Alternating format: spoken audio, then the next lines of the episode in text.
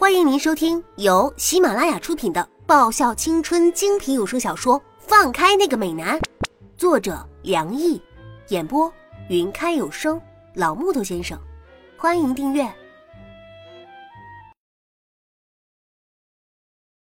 第七十八集。部长，我要申请回家。我现在头痛、脚痛、浑身痛。我把视线转向一旁的部长。却发现他的视线凝固在花田里那个穿着白色洋装的少女身上。那个少女很漂亮，很纤瘦，皮肤很白皙，却有着一种病样般的苍白。嗯，气质不错，有着一种淡雅如莲般的味道。看着部长那个眼神，我以我身为女性的第六感发誓，部长跟这个女生之间。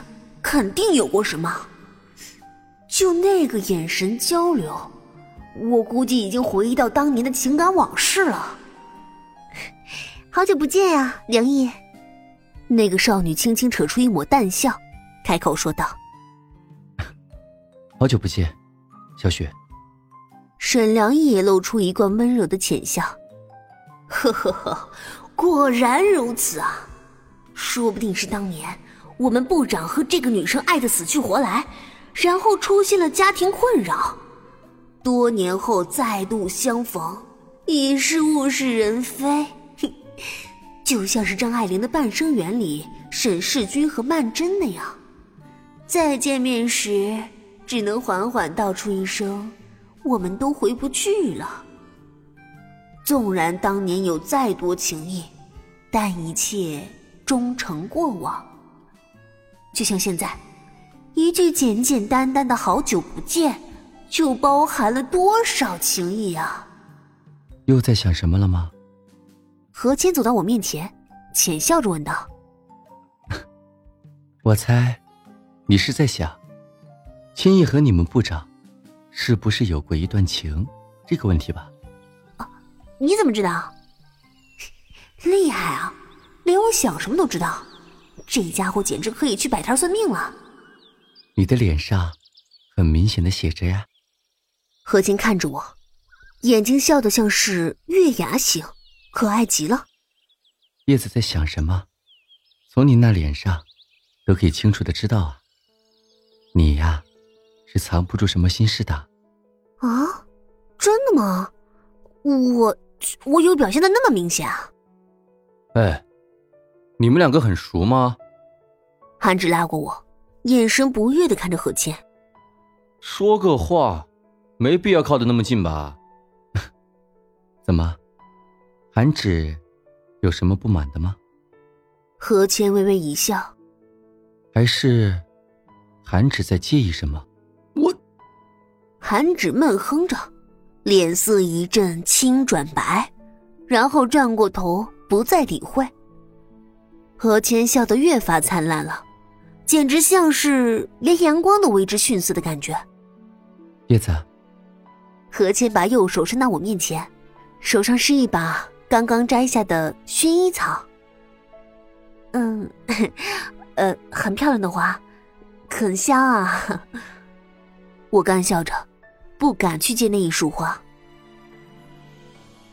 自从在知道连一块提拉米苏都有那么不同寻常的意思之后，我下定决心，从此之后绝不再轻易给别人东西了，也绝不接受别人的东西。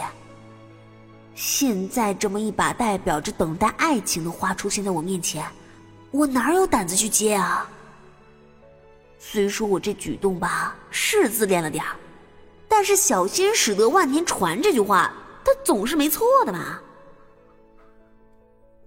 何谦那个冰蓝色的眼眸忽然变得暗淡起来，但是又很快变成了印象中那个笑容和蔼可亲、平易近人的模样，好像刚刚那个模样不过是一种错觉而已。小月，一个兴奋的声音从身后响起，然后一个身影像是扑食的大鸟往我身上扑来。小月，你来啦！挂在我身上的思明兴奋无比的说道。我和徐李月刚刚还在说，你们清远的人怎么到现在还是没有到啊？原来是在这儿啊！好重啊！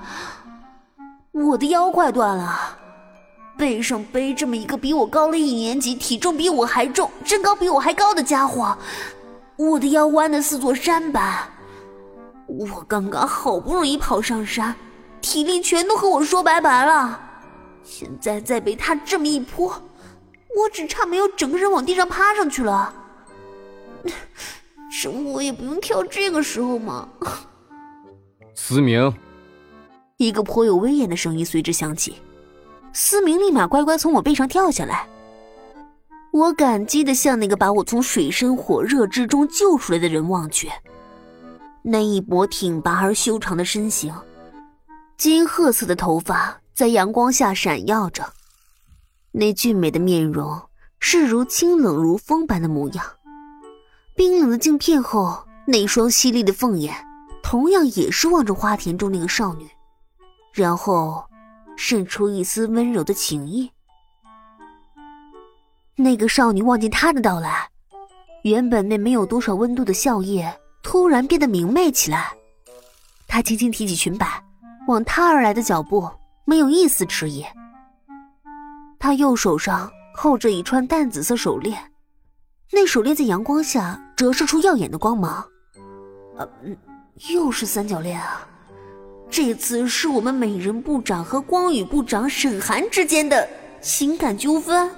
哼，看那个模样，似乎是我们高贵完美的美人部长。又成了炮灰啊！丫头，在干什么呢？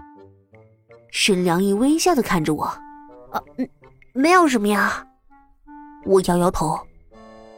自古多情空余恨，此恨绵绵无绝期呀。又在乱想什么了吧？沈良一了然的说道。和我有关吧？嗯，部长和那个女生。不会又是像雅薇事件一样吧？不过，像沈寒那种人，也不像是和俊奇那种花心大萝卜一样会挖人墙角的样子。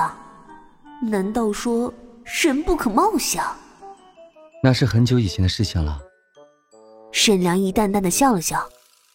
好了，大家去宿舍吧。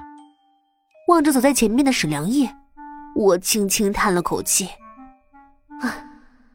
说是很久以前的事情，说的那么轻巧，但眼神却不是那么一回事儿啊。那种欲断难断，还有种藕断丝连的味道在存在啊。看那个模样，很久以前部长在那个音乐教室里说的那句“终究不是他”中的那个他，应该就是现在沈寒的女朋友，那个叫小雪的女生吧。看来这三校之间的联合集训。似乎是问题重重啊！我闷闷的跟着大部队往前走。叶子，刚刚做的不错。赵岩回过头朝我淡淡的说了一句：“啊。”我望着赵岩学长一头雾水，他指的哪一方面啊？